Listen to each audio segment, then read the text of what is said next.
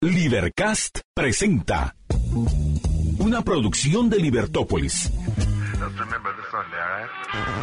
Día a día encontrarás los episodios de las emisiones correspondientes a nuestros programas.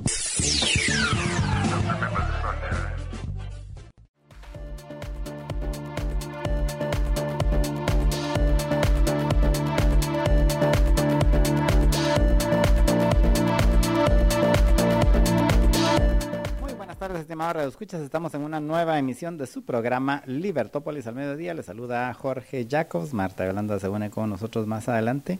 Y pues hoy tendremos un programa interesantísimo a la, a las doce y media estará con nosotros Luis Pedro Álvarez y vamos a hablar acerca de la situación en el país y los temas que están candentes en, en Guatemala, que tienen, van desde el Ministerio Público, el Congreso, la Corte de Constitucionalidad y lo que ya está empezando a pasar en algunos ministerios, las primeras acciones que están tomando en algunos ministerios, pues de eso vamos a estar conversando hoy con Luis Pedro Álvarez a partir de las doce y media.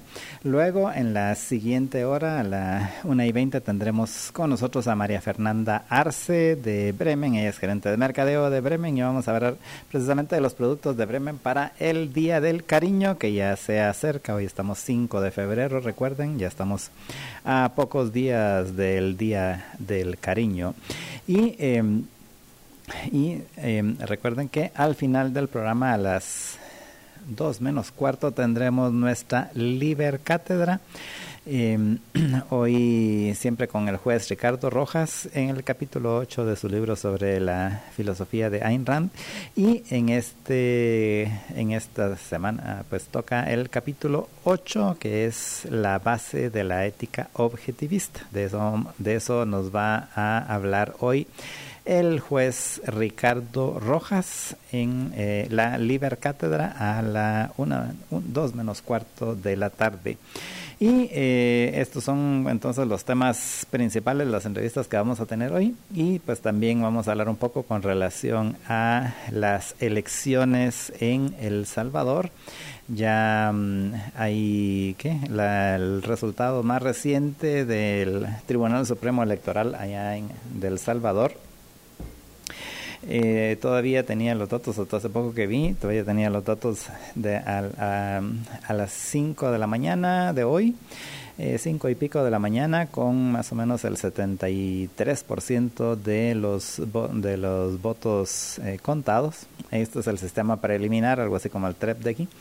Y en, en ese em, pues eh, ya desde, el, bueno, desde, desde, desde antes ya se sabía que iba a, arrasar el presidente, eh, el presidente Nayib Bukele en la reelección em, en este proceso de reelección. Y eh, entiendo que ya los más hasta ese momento, con los datos que se tienen, pues llevaba el 83% de los, de los votos válidos, que es más o menos por ahí va a estar el final. Tal vez eh, lo más relevante sea que además en el, en el Congreso, que se recordarán, lo mencioné, lo analizamos en algún momento el año pasado, redujeron la cantidad de diputados y entonces ahora van, eh, son solo 60 diputados, antes creo que eran 80. Y el el, en, según los resultados preliminares que han hecho los, eh, los medios y analistas en El Salvador, pues eh, obtuvo 58 de los 60 em, diputados, o sea, se incrementó la, la ventaja que tenía básicamente. Antes en esta legislatura que termina que termina ahora con esta elección tenían el apenas tenían justo los votos, o sea, sí, exactos literalmente para tener, poder tener la mayoría calificada, que era el 66% de la de, la, de, los diputados, pero ahora con esta, en esta nueva elección, pues básicamente tendría algo así como el 96% de los votos, con lo cual, si ya en los últimos años la Asamblea Legislativa no era más que una, que una oficina de de, de, aprobación, así de, de, ponerle un sello eh, del presidente, pues ahora con mayor razón. Y eh, pues básicamente eso es lo que escogieron los los votantes salvadoreños, así que eh, pues ya está decidido ahí qué va a suceder, repito, eh, pues obviamente pues no se van a segunda vuelta, eh, el, sino que de una vez entiendo que ya creo que es 40% que tiene que obtener el, candidato ganador en la primera vuelta para, para, ganar y no pasar a segunda vuelta, pero con ese 83% pues duplica ese, ese mínimo, con lo cual pues, pues básicamente ya se declara. De hecho, él mismo se, se declaró ganador eh, anoche. Y eh, pues los otros eh, candidatos, eh, algunos tuvieron cuatro puntos, los otros dos de los, los otros dos candidatos de los partidos principales del FMLN y de Arena, que eran los partidos principales antes, pues tuvieron alrededor del entre el 4 y 5% de los votos y algunos otros partidos pues tuvieron 1% o algo así los candidatos. Con lo cual allá también entiendo que hay una una, una regla similar a la de aquí de que si no tienen si no ganan obviamente la si, no tienen eh, diputados o no tienen el 4% de los votos en la elección presidencial pues entonces no no no se cancelan los partidos y ya no continúan. En este caso todavía están así en discusión y depende del resultado de los del, del otro 30% de los votos que no se han contado todavía o que no, han, no se han, no, bueno, que no los han ingresado al, al sistema de, al TREP, o, bueno, al equivalente del TREP de El Salvador. Eh, entonces no se ha definido bien de qué partidos van a ser, si son solo del FMLN o eh, si es eh, uno del FMLN y uno de, de Arena.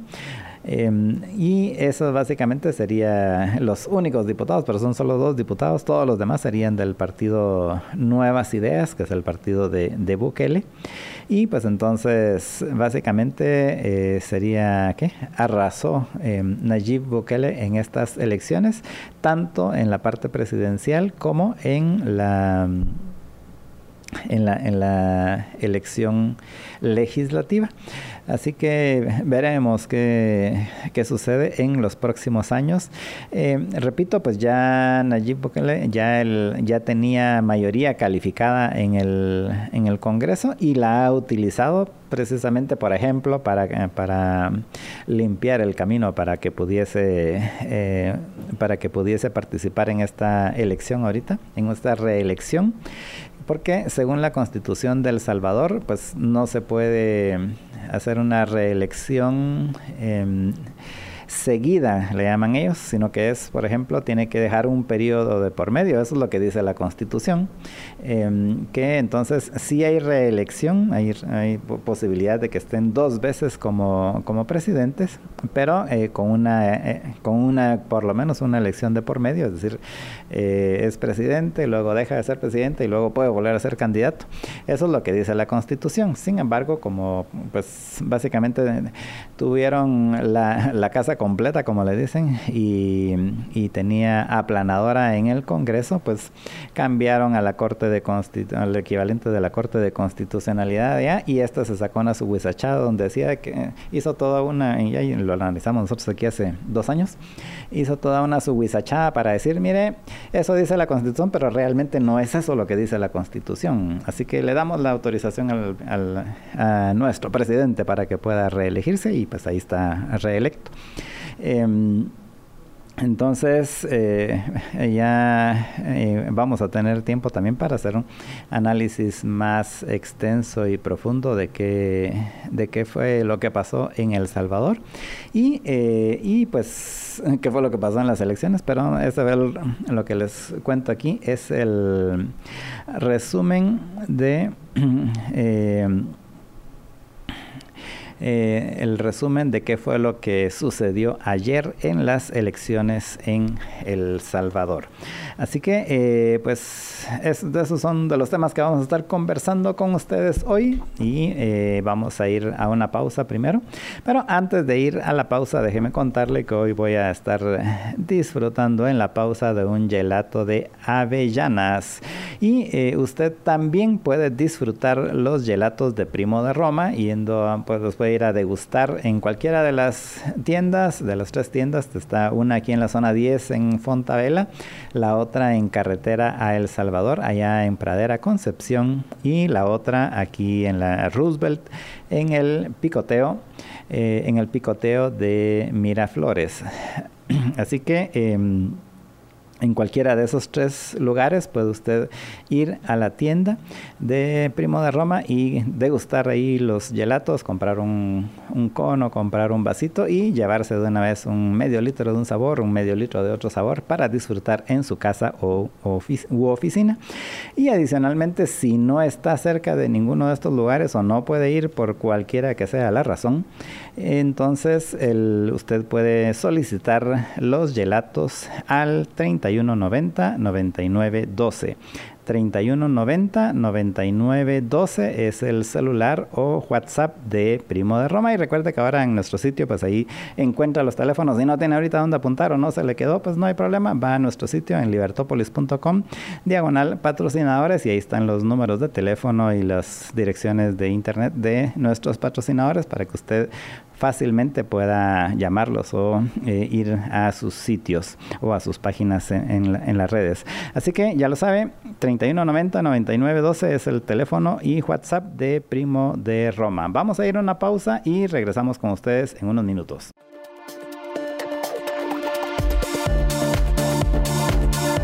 Muy buenas tardes, estimados amigos. Es para mí, Marta Yolanda Díaz Durán, un gusto unirme a la transmisión del Mediodía de Libertópolis junto con Jorge Jacobs. George, buenas tardes. Buenas tardes, Marta Yolanda. Faltó el bienvenida. Bienvenida al programa. ¿eh? que yo hasta me quedé esperando, pues.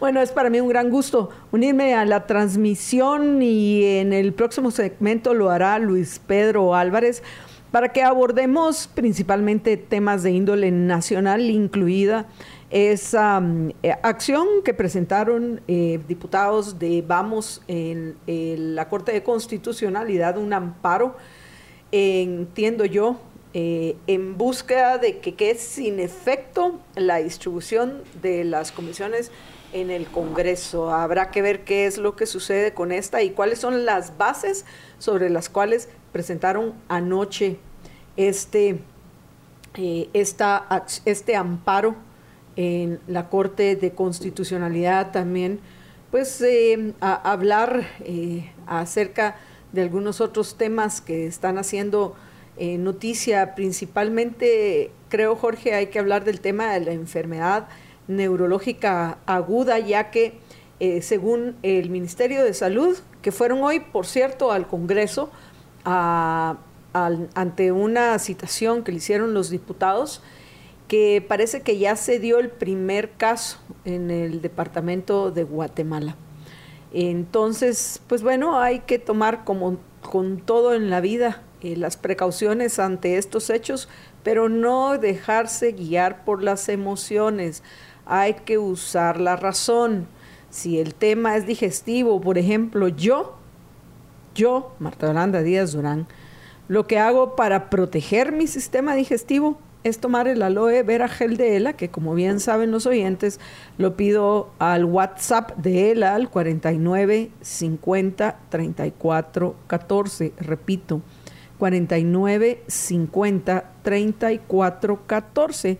Más que dicen por ahí que una de las hipótesis, que son, son hipótesis, es que puede ser algún problema con algunos pollos, no voy a decir con los pollos porque me estaría llevando hasta el pollo ronco de, de corbata, pero en fin, si uno se cuida, si uno tiene, eh, vive una vida sana, una vida en búsqueda de, de armonía, en búsqueda de ese, eh, eh, eh, esa, ese balance propio de cada, cada uno aristotélico y uno se cuida, como lo hago yo, repito, tomando el aloe vera gel de ELA, no, eso es lo que yo tomo, aloe vera gel de ELA que protege mi sistema digestivo, que pido al WhatsApp 4950-3414, 4950-3414, pues me permite abordar estos temas con la tranquilidad y sobre todo la objetividad que se deben de abordar. No sé si Jorge, y, creo que vale la pena que hagamos una mención del primer Grammy que gana una cantante, una artista guatemalteca, porque ni Arjona había ganado un Grammy. La primera que lo gana es Gaby Moreno. Por ahí debemos de tener nosotros las entrevistas que tuvimos la oportunidad de hacerle a Gaby, que por cierto fuimos de los primeros que en Guatemala le abrimos los micrófonos para conocerla, para que eh, presentara sus propuestas, más aún su controversial versión del himno de Guatemala es la versión del himno que nosotros usamos en, en Libertópolis y que nos sigue pareciendo la versión más hermosa de nuestro himno, la que interpreta Gaby Moreno, que ayer eh, fue reconocida en la 66 edición de los premios Grammy que la Academia de Grabación de Estados Unidos otorga en, a los mejores de la industria musical. Y a Gaby le dieron el premio por el mejor álbum pop latino.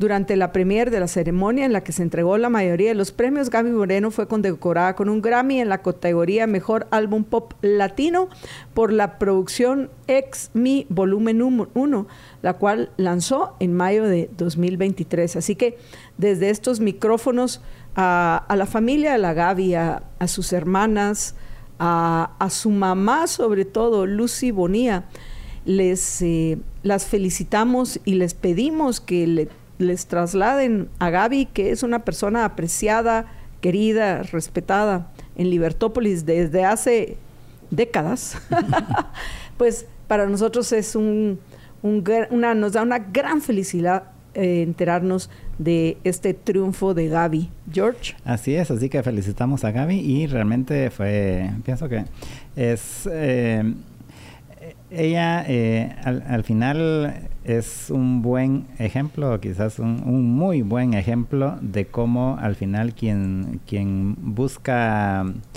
su camino, ella... Quien tiene un sueño y, y se escucha, quien se escucha mismo quien escucha qué es lo que quiere hacer, porque eso es lo que hizo la Gaby. Yo quiero cantar y bueno, de cantar, de cantante te vas a morir de hambre. ¿Y qué? Yo quiero cantar. Va, aquí en Guate tal vez me voy a morir de hambre, pero me voy a ir a Estados Unidos y voy a cantar, ¿qué es lo que quiero hacer? Y aún allá, eh, a pesar de que... Trabajó duro. Sí, a pesar de que tenía las puertas abiertas así en las, en las disqueras convencionales, ella prefirió eh, seguir eh, su, su, propia, su propia voz, su propio su propio estilo y eh, luego de mucho trabajo pues eh, ha llegado al, al, punto en que está ahora donde ya es eh, le ganó el álbum pop latino que es uno de los uno de los principales premios. Y a, y a artistas que han sido muy populares en, en, Estados Unidos y a nivel internacional en los últimos años. O sea que realmente es un gran éxito de, de Gaby. Y le mandamos muchos saludos y muchos muchas felicitaciones por ese éxito que ha logrado en su vida.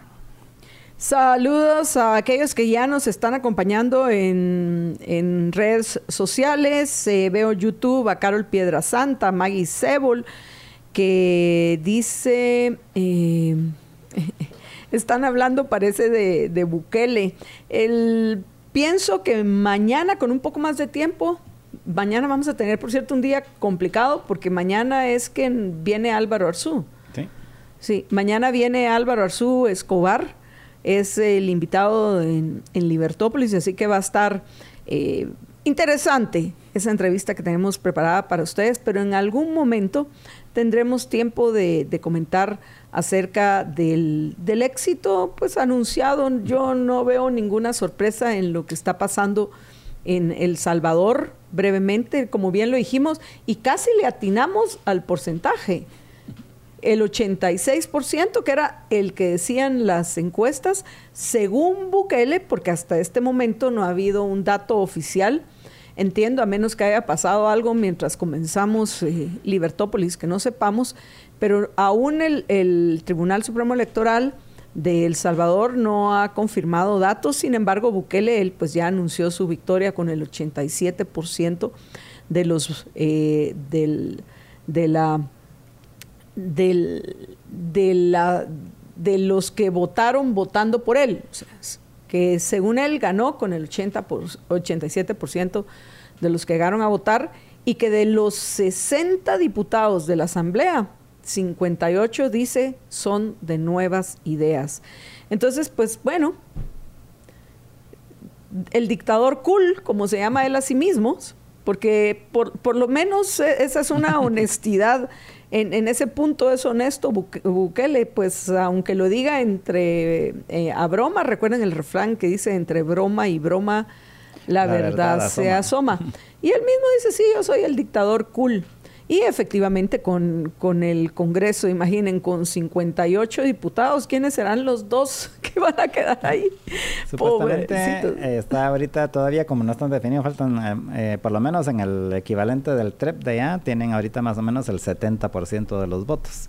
Y hay varias... Ingresados. sí, y hay varios reclamos de que, de que no está funcionando, que el, no está funcionando bien el, equivalente del TREP, no sé cómo se llama allá, pero es el equivalente del TREP de aquí. Y eh, pero hasta ahorita lo que tiene eh, publicado es el 70% de los votos, o sea, todavía falta un 30%, entonces dependiendo de eso, pues dependerá, porque todavía con los datos que hay ahorita, pues todavía no están seguros si esos dos que entran son dos del FMLN o uno del FMLN y uno de Arena. Pero eh, más o menos por ahí es donde están así las proyecciones ahorita con los datos que ya se tienen a ver qué, qué pasa, pero no, no, me, no me extraña nada.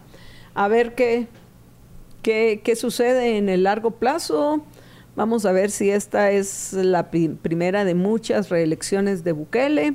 Por lo menos en esta Bukele no necesitaba cometer ningún fraude. Es, el, es interesante que leí una nota de, de una señora que decía el gobierno arrestó injustamente a mi hijo, sin embargo la mayoría de mi familia va a votar por Bukele. Entonces, pues ahorita es la, moda es el buquelismo y, se nota en El Salvador, se nota en, Guatemala y se nota en la mayor parte de lados del mundo. Yo, en lo particular, como defiendo principios, porque en el largo plazo esa es la, actitud que nos permite alcanzar nuestros objetivos. En el largo plazo pienso que el poder tiende a corromper y el poder absoluto corrompe absolutamente. Y que pues veamos qué pasa. Si Bukele dice, va, ya cumplí con mis dos eh, periodos, ya ahorita ya lo dejo con tal de que no lo herede a alguien que él va a seguir controlando. Pero sí me parece muy delicado es no aprender de los errores de nuestros antepasados. Y como parafraseando a George Santayana, si no aprendemos de los errores de nuestros antepasados, de nuestros contemporáneos y de nosotros mismos, estamos condenados a, a repetirlos. Así que, pues bueno, no hay mayor sorpresa en El Salvador las cosas van a continuar solo que con un mayor poder que viene del, eh, de la Asamblea eh, Legislativa salvadoreña, porque ya no va a tener que hacer ni siquiera con los chiquitos que lo apoyaron, ni siquiera con ellos va a poder, va, a necesitar hacer ningún, ninguna negociación, porque él tiene todo el poder. Esperemos que que lo use de la mejor manera posible, pero a ver, todos los eh, todos los abusos que, que, se han denunciado y se han comprobado, la mayoría de la gente sobre todo aquí en Guatemala, que la, la gente pues me da risa, ni siquiera aquí ni fu ni fa. Pues aquí no corren ningún peligro de que ese poder que tiene Bukele los vaya a afectar. Entonces aquí los guatemaltecos fácilmente eh, dicen los fans, sí, te amamos Bukele. Pero sería bueno que les fueran a preguntar a los salvadoreños que han sido ya víctimas de ese abuso del poder. Y también, pues, en fin, preguntarle a los hermanos de Bukele eh, cómo van los business en El Salvador también sería muy interesante de conocer. Pero razonar hoy con la gente que está nublada por la emoción es, es básicamente el, ¿cómo es que se dice? Predicar en el desierto. Pues no, no, no tiene ningún sentido. Y sobre todo que en lo particular, Jorge, yo sí creo en una reelección. Yo pienso que los, los ciudadanos de un país, así como en Estados Unidos, si están satisfechos con el trabajo de un presidente, está bien que se le dé una segunda oportunidad para que termine y pueda ver en su tiempo el fruto de sus trabajos si su trabajo fue bueno. Pero después de una segunda reelección, por eso hasta Franklin Delano Roosevelt lo tuvieron que parar los gringos, porque antes de, antes de Roosevelt eran otras las la, la situación, hasta que se vio que Roosevelt también tenía mucha, eh, vamos, tenía una inclinación a las dictaduras, pero eso es harina de otro costal. Algún día la vamos a tratar. Ahorita lo que vamos a hacer es ir a una breve pausa y darle la bienvenida a Luis Pedro Álvarez, quien ya se encuentra en los estudios de Libertópolis. Quédense con nosotros y compartan nuestro programa, por favor, compartan en, redes sociales nuestro programa y aquellos que nos escuchan en la 102.1 FM, cuéntenles a otros que escuchan Libertópolis. Nos vamos a una breve pausa después de este anuncio que tiene para ustedes Jorge Jacobs. Adelante, George. Así es, solamente recordarles que si usted se cooperativiza en UPA puede obtener hasta 200 mil quetzales con los Presta UPA que tienen una tasa de interés del 1.25% mensual sobre saldos. Y para ello solo tienen que comunicarse al WhatsApp 2290 7777 2290 7777 o puede solicitarlo en cualquiera de las agencias de la cooperativa UPA, aquí en la capital, en Amatitlán, en Villanueva, en Villa Canales, en Escuintla, en Palín, en Misco y en Antigua, Guatemala. Ahí puede usted solicitar los Presta UPA en la cooperativa UPA, ya sabe, en cualquiera de las agencias o en el WhatsApp 2290 7777. Estamos de regreso de la emisión del mediodía de Libertópolis y le vamos a dar la bienvenida a Luis Pedro Álvarez. Luis Pedro, buenas tardes. Marta Yolanda, Jorge, muy buena tarde, muy buena tarde a la audiencia de Libertópolis. Muy contento de estar nuevamente con ustedes aquí disfrutando siempre de los cielos celestes de aquí de la, de la oficina de Libertópolis, que es espectacular. Sí, aquí nosotros tenemos una suerte que aquellos que nos acompañan en redes, los que se pueden conectar, lo pueden ver, sobre todo cuando tenemos un día tan lindo como hoy. Eh, donde vamos a estar abordando varios temas. El primero de este, tal y como les habíamos comentado, es sobre el amparo que presentó ayer por la noche ante la Corte de Constitucionalidad en contra del Congreso de la República, un grupo de diputados del partido Vamos que buscan que se deje suspendido el acuerdo de distribución de 34 de las 38 comisiones del legislativo, porque recuerden que todavía está pendiente el, el que se asignen cuatro que ya en otras ocasiones Luis Pedro nos ha comentado de lo importantes que son esas comisiones que hace falta que se asignen. Pero bueno, rápidamente, solo para ponerlos en contacto, ya luego le dejo la palabra, le dejo en el uso de la palabra a Luis Pedro. Cuatro diputados del partido Vamos presentaron un amparo ante la CC ayer por la tarde con el que buscan que se deje en suspenso el acuerdo legislativo 11-2024 y la reforma a este acuerdo 12-2024 en el que se aprobó la distribución parcial de comisiones ordinarias de trabajo del Congreso, pues consideran que se incumplieron las disposiciones legales que rigen la materia. Los eh, diputados fueron, lo que interpusieron el, eh, este amparo fueron Víctor Alfredo Valenzuela Argueta, Héctor Adolfo Aldana Reyes, Gracie Doménica de León de León y Alan Estuardo Rodríguez Reyes. O sea, los cuatro diputados de la facción de, obviamente, de Sandra Torres. No son de la facción de Adín Maldonado, pues porque hoy la UNE está dividida y entiendo que la facción mayoritaria es la de Adín Maldonado. Eso significa que probablemente las comisiones que les dieron a la UNE, la mayoría le quedaron a los diputados de Adín Maldonado. Pero, Luis Pedro, ¿qué pensás de esta situación? ¿Tendrá alguna base legal este reclamo que hacen estos cuatro diputados de de, por cierto, aquí dice de Vamos, pero yo creía que Gracie Oménica de León de León era la, era, no, no es la hija de Sandra Torres, perdón, me confundí. Son de plano de, de ser diputados de Vamos. Pero bueno, igual lo que dije de la UNE es cierto también. Adelante, Luis Pedro.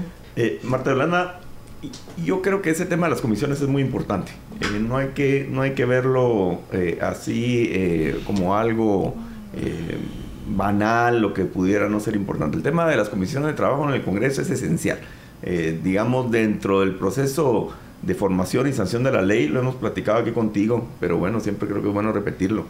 Ah, recordemos que una iniciativa de ley, una vez presentada por quienes tienen iniciativa de ley, que principalmente son los diputados al Congreso de la República, en lo individual, junto te puedes sumar a la iniciativa de, de ley de alguien más, pero cada uno de los 160 diputados tiene iniciativa de ley, lo pueden presentar en lo individual.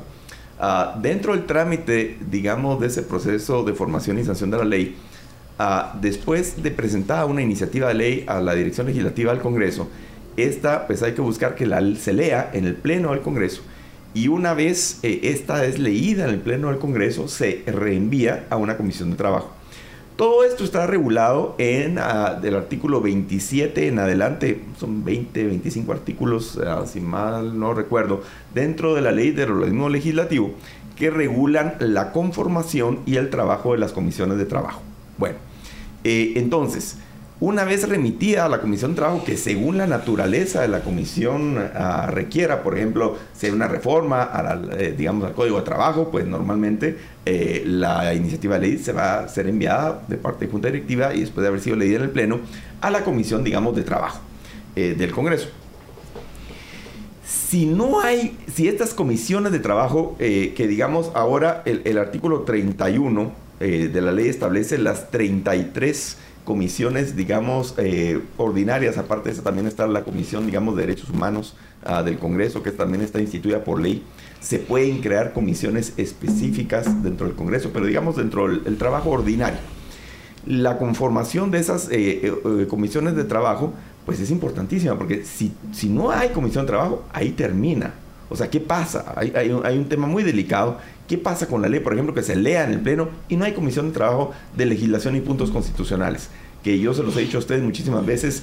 Uh, para mí, yo creo que la, la, comisión más importante dentro del Congreso es la Comisión de Legislación y Puntos Constitucionales, que muchas veces puede tratar eh, conjuntamente otros, eh, otras leyes. Eso es algo importante. Las comisiones de trabajo a veces conocen en lo individual una iniciativa de ley, a veces lo pueden hacer en forma conjunta y eso también está regulado en la ley del eh, organismo legislativo. Entonces, por ejemplo, hay una ley importante eh, en tema de justicia, una reforma al Código Penal. Normalmente se remite a la Comisión de Reformas al Sector Justicia. por cierto, yo la presidí en un par de años. pero también puede ser por su naturaleza e importancia puede ser remitida a la ley de, legislación y puntos constitucionales para que se emita un dictamen de forma conjunta que no necesariamente tiene que ser en la misma dirección. O sea, una comisión puede dictaminar de una forma y otra comisión de otra. Eh, o pueden hacerlo de forma conjunta. Bueno. Entonces, si no hay... ¿De forma conjunta o de forma similar? O sea, o sea trabajan así, trabajan juntas. y dicen las comisiones tales y tales de forma conjunta emiten tal dictamen. Eh, o simplemente, por ejemplo, uno tenía comunicación con el otro presidente y dijimos, nosotros vamos por el lado no, y yo voy por el lado sí, y entonces cada quien emite su dictamen como mejor lo decide, como cada comisión lo va decidiendo. Bueno, Y el Pleno después ya es, soberano y dice, bueno, vamos a acoger, le vamos a dar trámite a, digamos, en el caso de que el, ah, dictamen fue desfavorable, pues obviamente ahí para el trámite, pero normalmente el Pleno si quiere seguir adelante con la iniciativa de ley, le va a dar trámite al, al dictamen favorable que tenga de alguna de las comisiones, cuando en el supuesto de que hayan dictámenes conjuntos. Bueno. Ese es uno de los trabajos importantes. Por supuesto, las comisiones de trabajo tienen facultades de citar a funcionarios de empleados públicos. O sea, pueden hacer trabajo de fiscalización también, pueden hacer trabajo de intermediación también. Por ejemplo, dependiendo del tema, recordarán ustedes, temas de seguridad y previsión social, si el IC sigue dando problemas, eh, pues hay trabajo de intermediación eh, también. Bueno, pero, o sea, las comisiones de trabajo son esenciales para los tres temas que se hacen en el Congreso. Tema legislativo, tema de fiscalización y tema de intermediación. ¿Qué es lo que establece, digamos, eh, la, ley de, la ley orgánica del legislativo en cuanto a la integración de las comisiones? Pues bueno, eh, dice que en el momento de su, elección se elige al presidente de la comisión y en las próximas tres sesiones el presidente tiene que informar al pleno de la conformación de su junta directiva que incluye un vicepresidente y digamos un secretario, esa es la conformación de la junta directiva de las comisiones y miembros que normalmente están de 15 a 20 miembros, es lo ordinario. En algunos casos puedes tú pedir permiso al pleno para que sean más miembros de una comisión de trabajo. Perdón. Adelante, Luis Pedro. ¿Sí, George? Ok. Ah, y, esta, no, pero la, la, integración de las comisiones, o sea, yo me voy a meter ahí a la comisión, yo como diputado me puedo ir a meter a la comisión que quiero o cómo funciona el... Entiendo que los eh, diputados están obligados a pertenecer a por lo menos dos comisiones, ¿no? Correcto, sí. Todos los diputados están obligados a pertenecer a dos comisiones Ah, creo que máximo, creo antes no había máximo, pero ahora creo que es cuatro, una cosa así, no recuerdo. Pero, pero ¿quién lo asigna o cada quien dice? Vas a pedir al presidente. Ah. Le pides al presidente de la comisión, mira, quiero estar, le mandas una cartita y te dicen, bueno, mándame una carta. Eh, y si hay cupo, con mucho gusto a veces es raro que te bloqueen, porque normalmente los diputados no, no es que quieran morirse por trabajar, ah, pero eh, eh, hay ¿Y, eso, ¿Y eso que les pagan dieta? No, no, no, no hay, no hay un no extra. Hay no hay un extra por No hay ningún extra. No, no hay extra. Solo para los miembros de la Junta Directiva. Ni, ni, penalización por pero, no participar. Pero, pero la Junta Directiva sí tiene ellos dietas. Sí, ellos sí, ellos por reunión, olvídate. O, sea, la Junta Directiva de la Comisión. Del Congreso. Ah, del Congreso, no de la Comisión. Eh, la Comisión de Trabajo no tiene extras. Eh, por ni por pertenecer a junta directiva, ni por asistir a las reuniones de las comisiones de trabajo. Eso no es extra. Eh, el presidente de la comisión tiene una caja chica al mes de 3 mil quetzales. Eso es lo que maneja si tiene que hacer, obviamente, para temas relacionados con la comisión. ¿Verdad? Por cierto, yo en mis cajas chicas que siempre las liquidé, fui a los pocos que liquidaba y mandaba un informe público de mis liquidaciones de caja chica. Yo creo que usaba 600, 700 quetzales al mes de los 3 mil para cosas de la comisión Gagua y cositas así. Bueno, papel y bueno. Ok. Eh, lo que dice la ley, y esto, esto es bien importante, la ley, digamos, eh, orgánica legislativa dice que las comisiones se conformarán, no hace una diferencia en el momento eh, que tienen que conformarse, solo dice que se tendrán que ser conformadas y, no te dice qué pasa si no se conforman todas las, las digamos, las comisiones. Yo creo que va a ser muy interesante la acción de amparo. Ojalá esté bien interpuesta. Yo, pues, por las noticias vi que la había interpuesto. No he leído, la, digamos, el memorial de interposición, pero creo que es interesante como acción, digamos, judicial. Mira, aprovechando que mencionas el tema, y estas, eh, por ejemplo, va, los de Vamos presentaron ayer una acción de inconstitucionalidad y, decís, bueno, no la he visto, pero, pero, eh, pero sé que la presentaron. Eh, al común de los mortales, uno puede ir, por ejemplo, al sitio de la, de la Corte de Constitucionalidad y ahí debieran estar todos estos documentos, porque yo me he enterado de algunos porque alguien los circula y entonces le, llega a uno así de revirón, pero, pero, pero, no, pero hay algún lugar en el sitio de la CC, por ejemplo, donde uno pueda ir a ver y bueno, ayer presentaron un amparo y este es el texto del amparo. No, no, debería ser así. Eh, digamos, lo que hacen público la Corte de Constitucionalidad son las, los fallos, digamos, las sentencias. Esos sí son públicos. Y en las sentencias, pues tú puedes leer, digamos, los antecedentes que hacen eh, la relación de hechos importantes, pero ya con el filtro de lo que dice eh, la Corte. Yo siento que sería una excelente cosa que pudieran estar escaneados todos los documentos completamente públicos. Ah, si no son casos penales que están en reserva, por supuesto, o casos que tengan que ver con menores o seguridad nacional. Bueno, los casos de reserva que a todos sabemos que, que podrían haber. Ah, bueno, pero hoy en Guate cualquier caso lo dejan en reserva los jueces, entonces no sé qué pensar al respecto. Bueno, pero digamos, eh, procesos civiles, eh, procesos eh, de familia que no tengan que ver con menores, deberían estar, ya no digamos inconstitucionalidad de carácter general, deberían estar todas subidas los memoriales en, el sitio web de la Corte. Yo pienso que eso sería una, una gran cosa. Pero no lo están No lo están. Entonces yo creo que normalmente son los propios interponentes los que hacen circular sus memoriales. ¿Verdad? Que no tiene nada que ver, eso, digamos, no, no riñe con la ley, porque son procesos, en realidad son procesos públicos, ¿verdad? O deberían ser públicos. Sí, pues, o sea que al final, y va muchas veces, o en, la mayoría de los casos, creería yo, va en beneficio de los interponentes el que más gente esté enterada y tenga el texto, ¿no? Eh, efectivamente, efectivamente. Ahora, mira, eh, lo que estábamos discutiendo es qué pasa, digamos, eh, con el tema de la integración de las comisiones. No, yo no recuerdo, ante, por lo menos en los años que yo estuve, ocho años en el Congreso de la República y en los cuatro años anteriores que yo ya no estuve en el Congreso, pero que le hemos dado seguimiento al trabajo del Congreso, eh, recordemos que las presidencias de las comisiones son por año, entonces estamos hablando por lo menos en los últimos 12 años, eh, que le llevo una cuenta bastante, eh, digamos, fidedigna y de cerca al tema del trabajo de comisiones. no recuerdo que nunca se ha dado una situación como la que estamos viendo ahora. No lo recuerdo. Es más, yo creo que el Congreso de la República nunca se ha dado una situación desde el año 86 en adelante de la situación que estamos viviendo ahora. Que tiene que ver también con el hecho de que nunca, pienso, había estado suspendido uno de los partidos principales en ese momento. seguro, seguro. Y eh, la cuestión está, es que, digamos, la, la, comisión, en este caso, y, recordemos qué es lo que pasa, eh, los, por las reformas del año 2016 a la ley orgánica del legislativo, los diputados que quedan en situación de independencia no pueden participar como en la, digamos como presidentes de comisión ni en junta directivas de comisión porque eventualmente pues un vicepresidente podría no lo dice expresamente solo dice como presidentes pero no podrán presidir un vicepresidente pues tampoco podrá hacer porque podría eventualmente ser presidente. Entonces y, el secretario eh, es una buena pregunta. Yo yo como la ley no lo prohibía estoy de la opinión que podrían ser secretarios. Al final de cuentas no presidirían la comisión nunca eh, y creo que no entrarían en esa prohibición. Pero bueno, eh, la cuestión está en que dejar cuatro, creo que son cuatro las que no escogieron, cuatro eh, comisiones de trabajo sin escoger a su presidente, yo creo que sí puede ser violatorio del derecho de los bloques legislativos que sí pueden optar a comisiones de trabajo que no estén escogiendo. Por supuesto, creo que es violatorio. Para los que se consideran bloques en contra de los que no son bloques.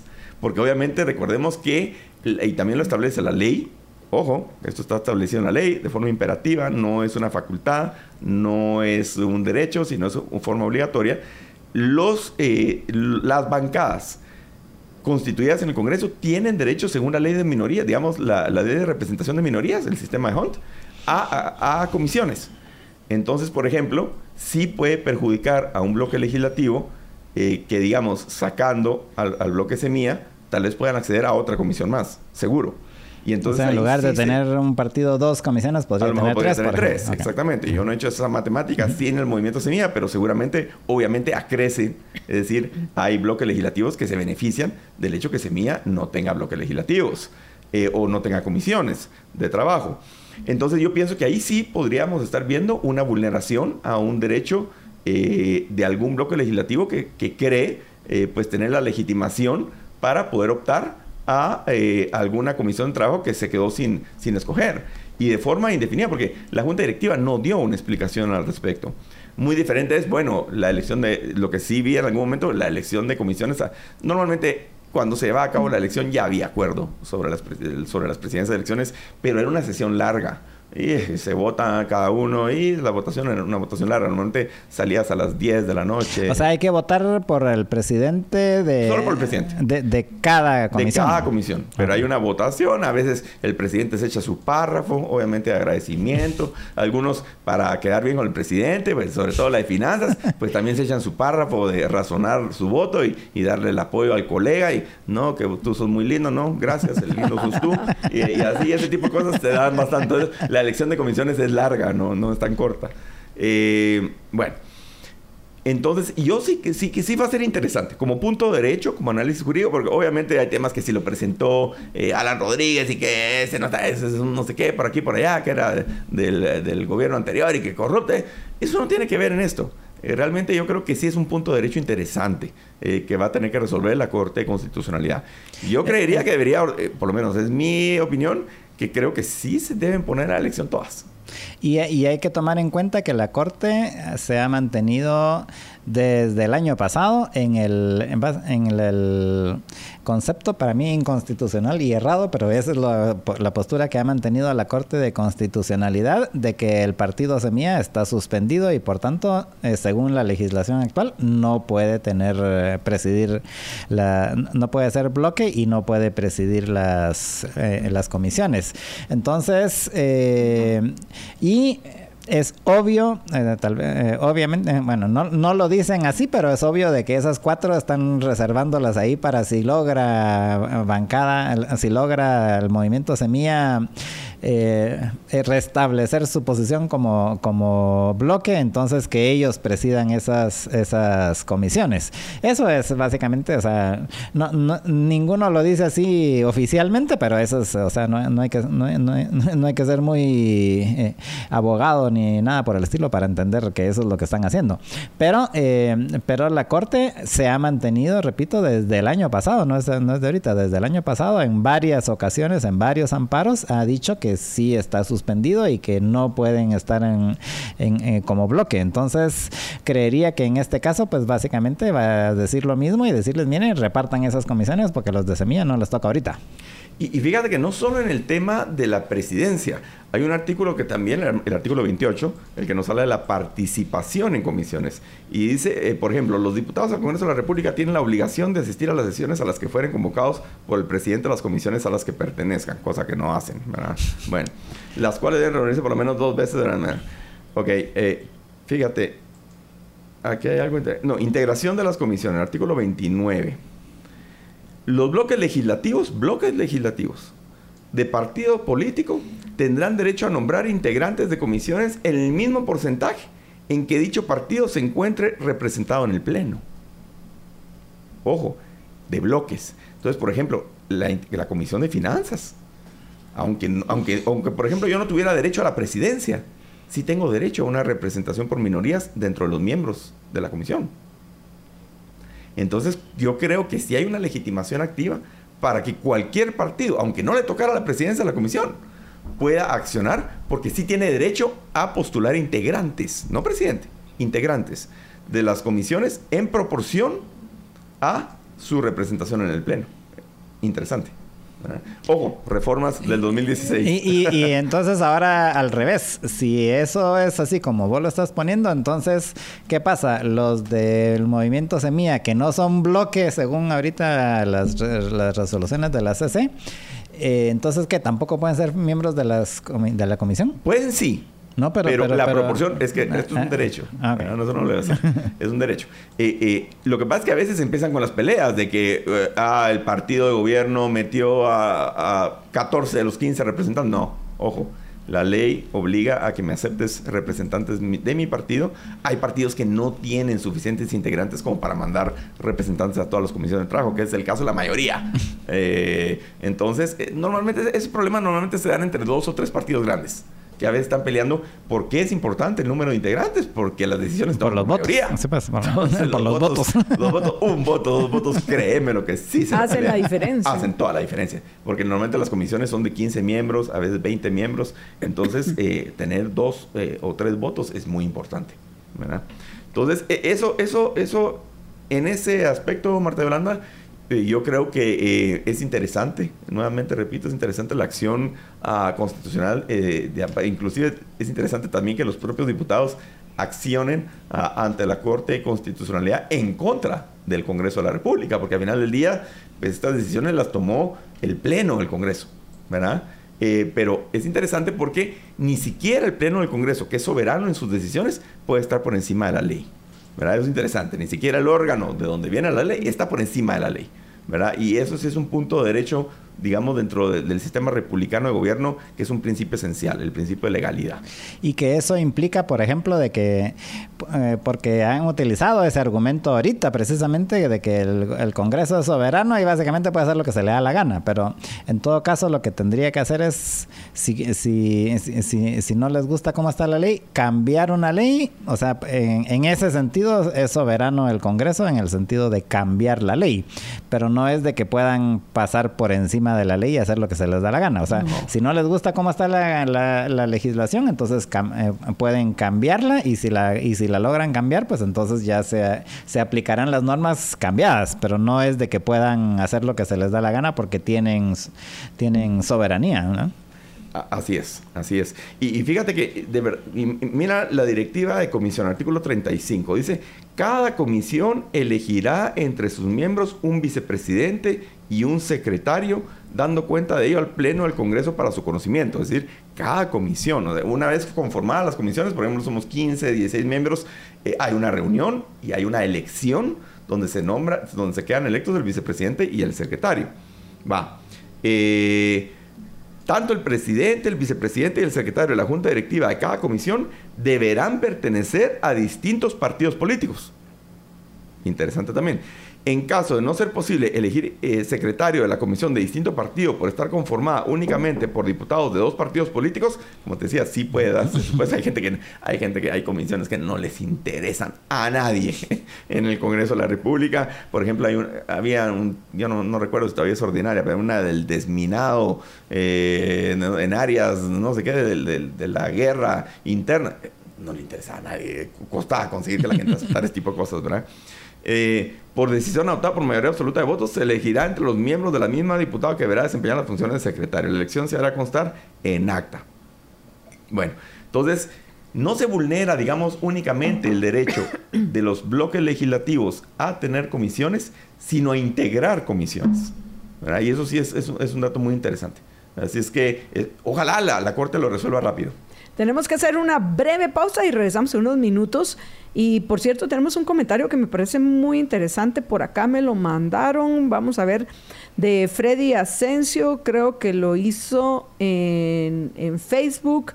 Eh, que dice, necesitamos que el Parlamento restituya la Comisión de Deslegislación para que cumpla con la misión de abrogar, derogar y reformar las muchas leyes malas que sustentan el andamiaje jurídico que protege y defiende el sistema estatista, mercantilista, intervencionista y expoliador, que eh, prevalece en Guatemala. Y me están mandando también una pregunta de Lucrecia Sáenz que dice si en el evento de que se modifique la ley orgánica del MP para remover a la fiscal general, si le aplicaría al actual fiscal general, porque tiene esa duda. Y, eh, ah, muchísimas gracias porque también compartió nuestro programa. Y luego eh, tenemos un oyente que nos pide el teléfono de Luis Pedro para contactarlo porque necesita que lo apoye un buen abogado contra un caso en el cual está involucrado, entiendo, con una aseguradora. Le voy a pedir al oyente, con mucho gusto, eh, Luis Pedro lo puede atender, pero que mande sus datos al eh, WhatsApp de Libertópolis al 45 85 42 80. Repito, 45 85 42 80. Por favor, envíe sus datos para que Luis Pedro lo, pueda contactar eh, cuando termine el programa. Vamos a una breve pausa después de este anuncio que tiene para ustedes Jorge Jacobs. Adelante, ah, George. El cariño se comparte todo febrero con sabor. Prepara deliciosas recetas con la variedad de jamones, salchichas, salami, chorizos de embutidos Bremen y puedes realizar tus pedidos al 3265 4027. Adicionalmente, pues puedes ir a cualquiera de las tres tiendas con las que en, donde encuentras toda la variedad de, embutidos de Bremen y Santa Lucía. Una está eh, eh, en la zona 1, otra en la zona 10 y la otra en carretera a El Salvador. Entonces puede ir a cualquiera de esas tres tiendas o, más fácil aún, puede pedirlo a domicilio al 3265 4027. Recuerde, si no le dio tiempo de apuntar el teléfono, lo encuentra en libertopolis.com diagonal patrocinadores. Y eh, ya sabe que si es con Bremen, sí.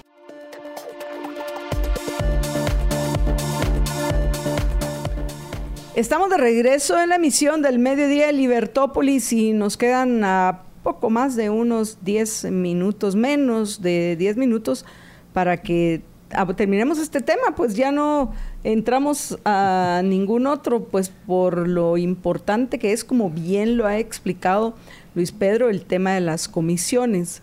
Eh, tenés pendientes de responder dos preguntas. El primero, el, de si se modifica la, la ley del, MP. para, para que tenga nuevamente el presidente el poder de despedir a, a una fiscal y que comentaras qué pensás si eso se hiciera, si sería o no fuera conveniente, si le aplicaría o Consuelo Porras o Consuelo Porras, pues habrá que eh, aceptar que va a continuar por los siguientes dos años.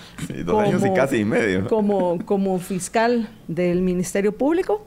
Y segundo, el tema de esta comisión de deslegislación. Adelante, Luis Pedro. Mira, muy rapidito, con el tema de la posible modificación a la ley orgánica del Ministerio Público, uh, el artículo 15 constitucional eh, prohíbe, digamos, la aplicación de la ley de forma retroactiva, es decir, establece la irretroactividad de la ley, salvo en materia penal cuando y solo cuando favorece al reo, solo cuando favorece al reo.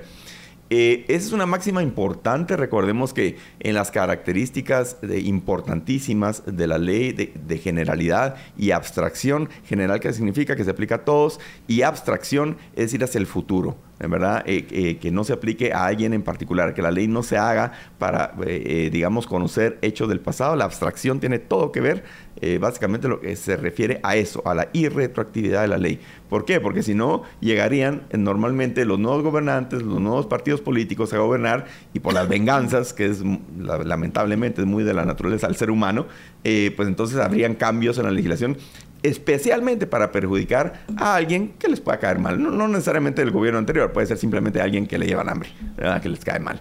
Entonces, eh, yo creo que en el caso muy concreto y particular de la modificación a la ley orgánica del Ministerio Público que pudiera afectar al actual fiscal general, creo que no. Ah, ¿Por qué? La Corte de Constitucionalidad en una, eh, ya es un, digamos, una jurisprudencia bastante fortalecida, eh, bastante antigua ya, ha establecido que, eh, digamos, las leyes de carácter procesal, eh, temas de competencia, nuevos tribunales, etcétera, esas entran en vigor inmediatamente porque no afectan derechos sustantivos de alguna persona. es decir, si conoce un tribunal aquí en la ciudad de Guatemala o el que va a conocer es en no sé, Santa Catarina Pinula por tema de competencia territorial, pues no afecta tus derechos, al contrario, podría hasta beneficiarte que, te juzguen en un lugar cerca de tu casa o, donde contractualmente se puede. En fin, es decir, los temas procesales normalmente entran en vigencia inmediatamente. Y que si no es la hoja azul o es la hoja celeste la que hay que llenar, pues entonces eso no muy afecta. Pero los temas sustantivos, ahí sí se respeta la norma constitucional. Definitivamente no. Y yo creo que aquí habría un tema sustantivo. Y vamos, no, neguemos la realidad, pues aquí el objeto de, modificar esa ley orgánica del MP tendría nombre y apellido. Se llama destituir a Consuelo Porras. Pero, entonces te pregunto al revés. ¿Y cuando la cambiaron supuestamente para proteger a Tel Maldana, entonces realmente no estaba protegiendo a Tel Maldana? Bueno, al final de cuentas podría ser una ley penal que la favorecía. Porque si le, interponían alguna acción penal, ella podía decir, bueno, aquí me está favoreciendo, ¿verdad? Eh, de todos modos, eh, era, un dato interesante. Recordemos que la, Corte Constitucional en, en tiempos de Telmaldana hacía lo que quería Telmaldana y lo que hacía y quería eh, Iván Velázquez. Entonces yo creo que ahí nunca se entró. Hubiera sido un tema muy interesante de, de analizar objetivamente, si hubiera habido objetividad. No la había. pero no, repito, ahora, que intenten modificarla, que la logren modificar en el Congreso, que podría ser, dado los votos que eh, pues hemos visto que han estado teniendo, aunque no sé si eso se sostendrá en el tiempo y por cuánto tiempo. Eh, que nosotros pensemos de una forma no quiere decir que no la traten de, de aplicar de otra, ¿verdad? Entonces puede ser que intenten modificarla, puede ser que intenten aplicársela a, la propia fiscal. Eh, eventualmente podría modificar la ley y podría el presidente tirarse un acuerdo gobernativo destituyendo a la fiscal. Eh, es un caso que puede darse pero que terminaría seguramente eh, en Corte de Constitucionalidad y tendrían que, porque al final de cuentas los amparos en contra del presidente van en única instancia a la Corte de Constitucionalidad, tendría que ser resuelto por la Corte ¿verdad? O sea, eh, que nosotros pensemos de una forma o que haya una mayoría, porque yo creería que es un pensamiento generalmente aceptado por los colegas abogados, lo he visto en las redes sociales sobre este tema, eh, no quiere decir que eso vaya a pasar, eh, puede ser que lo intenten.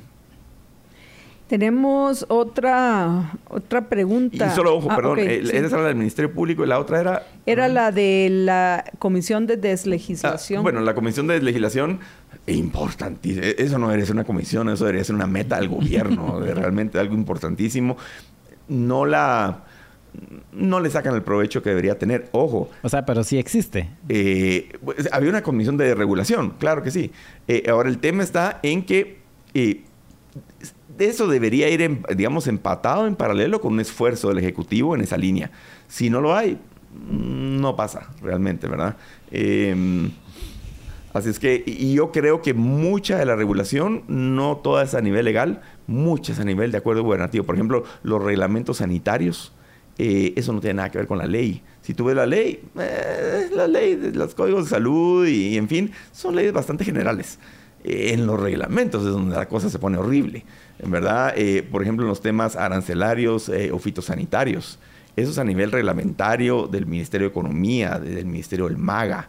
Eh, o sea que yo creo que la política de regulación debe venir más del Ejecutivo que del Legislativo, realmente. Sí, pues, o sea, no es tanto legislación, aunque sí hay, sí hay, hay cosas que podrían funcionar. Pero sí es más, eh, tiene que ver con los reglamentos. Los reglamentos son los que te hacen la vida imposible. Y es donde se los fuman, ¿verdad? A veces hay tres, cuatro reglamentos. No sabes ni siquiera cuál está vigente. A veces en los, temas aduaneros, el famoso recauca, el reglamento del, Código Aduanero Unificado Centroamericano.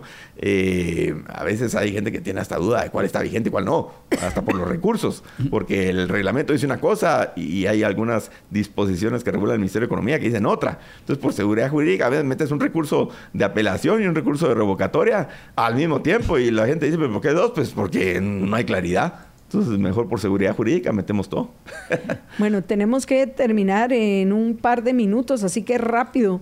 Tenemos eh, una pregunta que nos la han hecho N veces, pero probablemente Eloisa Rojas no, no ha escuchado en otras ocasiones del programa y es el cuestionamiento que hacen de que en juntas directivas anteriores eh, eh, participaron miembros de la UCN, a pesar de que era un, partido también suspendido en vías de cancelación. Sí, bueno, el error nunca es fuente de derecho, ¿verdad? Eso definitivamente por un lado. Por el otro lado, eh, UCN presentó una tonelada de acciones judiciales, tonelada.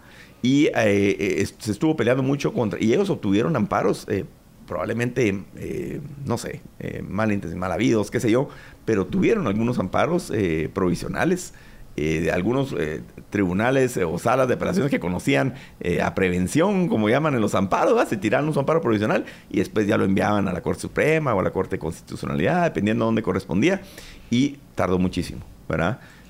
al final del día, pues UCN sí quedó en una condición de cancelado y sus diputados eventualmente pasaron a ser independientes, pero tardó, ¿verdad? Sí costó. Y recordemos que en un inicio hasta había muchas dudas de cómo aplicar esa normativa, ¿verdad? Porque todo eso se reformó en el año 2016. Eh, habían dudas. Eh, por ejemplo, el partido cancelado eh, no era lo mismo que, que un partido, por ejemplo, de, de, alguien que renunciaba a un bloque legislativo, pero quedaba en situación de independiente, ¿verdad? entonces, eso empieza a pasar con el PP, eh, cuando fue todo el, escándalo del PP del 2015, y entonces ahí se cancela el PP, y empezaron a darse algunos antecedentes y situaciones que anteriormente no estaban, eh, realmente no se habían conocido. Ahora sí ya se tienen los antecedentes, entonces las cosas pueden pasar más rápido. Tenemos que terminar, pero por ahí hay quienes quieren llevar a consulta popular la, la destitución de Consuelo Porras. ¿Es eso legal? No, no, no, no, eh, no, para nada. Digamos, eh, podría tener toda la legitimidad, si tú quieres eh, verlo así, política del mundo, pero no puede. ahí sí que es un tema importantísimo, la, verdad que a veces nos, nos, da un poco de risa, pero es un tema al final de cuentas de fondo muy importante, porque, digamos, el derecho individual no está sujeto a la voluntad popular, ni está sujeto a la decisión de una mayoría. Y eso es bien importante. Y en este caso, la fiscal general goza del derecho individual eh, que la protege la Constitución, el artículo 251 de la fiscal general, y el, derecho establecido en la ley, y la protege también la irretroactividad de la ley, que es una garantía constitucional. Entonces, aunque nos pusiéramos el 99% de la población en contra de ella, ese derecho individual debe ser protegido, por lo menos jurídicamente. Y eso, es un tema de fondo importante que se tiene que discutir. Hay gente que dice, no, pues si la mayoría escoge, y ahora con la elección de El Salvador más, yo he visto gente inteligente, pues yo creo inteligente, eh, en los medios de Guatemala, yo no sé si hipócritas o con falta de principios, qué sé yo, pero bueno, el, pueblo escogió El Salvador, eh, su constitución lo prohíbe en cinco pasajes, pero ¿qué importa? mira, al final estamos viviendo, y a lo mejor podemos hablar en otro momento, no ahorita que ya tenemos que terminar, en la era de la desinformación y la era donde lo que parece es la, en la era de la posverdad, como le llaman algunos. Pero dejémoslo pendiente porque ahorita ya, Luis Pedro, gracias por acompañarnos. A ti, Marta Elena, Jorge. Y a ustedes, apreciables amigos, los invito a que sigan en sintonía de Libertópolis al mediodía. Yo también me retiro en estos eh, precisos instantes. Cuídense muchísimo, que una sola vida tienen. Sean felices, muy, pero muy felices.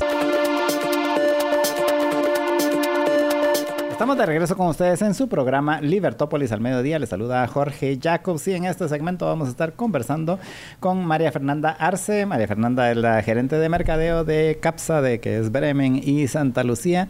Y le damos la bienvenida a María Fernanda y que nos va a hablar acerca de las promociones que tienen en Bremen y en Santa Lucía para este Día del Cariño. ¿Qué tal María Fernanda? ¿Cómo estás? Buenas tardes. Hola Jorge, qué gusto otra vez estar nuevamente en esta cabina con ustedes, hablar... Eh, compartiendo con su, con su público, ¿verdad? Y como bien decía, nosotros de lo más felices en Bremen, porque nosotros somos Bremen es felicidad y nos encanta compartir con nuestros clientes y hacer cosas diferentes para consentirlos, ¿verdad? Y ahora, ya que les gustan las cosas diferentes, ¿y ahora qué es lo que van a hacer para este Día del Cariño y qué es en lo que pueden participar quienes nos están escuchando? Sí, le voy a contar. Nosotros para consentir a nuestros clientes estamos trabajando una promoción que se llama Giveaway. El giveaway consiste en seguir nuestra publicación de, giveaway, de etiquetar a cuantos amigos deseen, a todos los amigos que ustedes quieran etiquetar, participar todas las veces que quieran participar. Solo tienen que seguir dos pasos. Uno, asegurarse de seguir nuestras redes sociales Facebook e Instagram como Bremen, eh, rayita abajo, embutidos, rayita abajo Bremen. Guión bajo. guion bajo, sí, guion bajo Bremen. Y nuestra página en Instagram.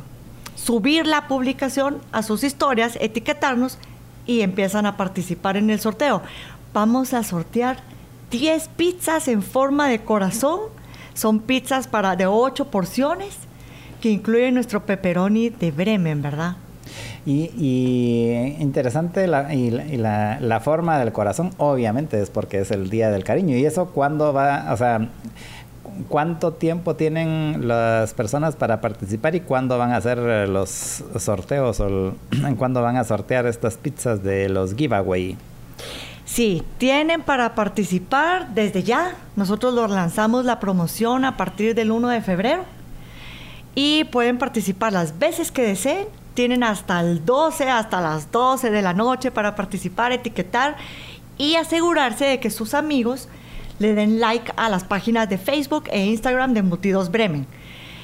Los ganadores los vamos a anunciar el día 13 de febrero y la entrega va a ser el 14 de febrero para que o sea, celebren. O sea, está todo sincronizado para el Día del Cariño. Todo está sincronizado para el Día del Cariño. entonces tienen que ir a las páginas de Facebook y de, Instagram de Bremen. Y es correcto. Buscarlos como Embutidos Bremen o Bremen y ahí van a encontrar las páginas de, de Facebook y de Instagram de Bremen eh, darle like, obviamente, si no le dan, si no le han dado like todavía, que ya deberían de haberlo hecho. Sí, ya, ya pero, pero si no, pues darle like y luego compartirlo en sus historias y taguear tanto a tanto a Bremen como a, sus amigos, ¿verdad? Así y, es. Y entonces así es la forma como se va a participar, entiendo. Así es. Tienen que buscar en nuestras redes la publicación que dice el cariño se comparte con sabor.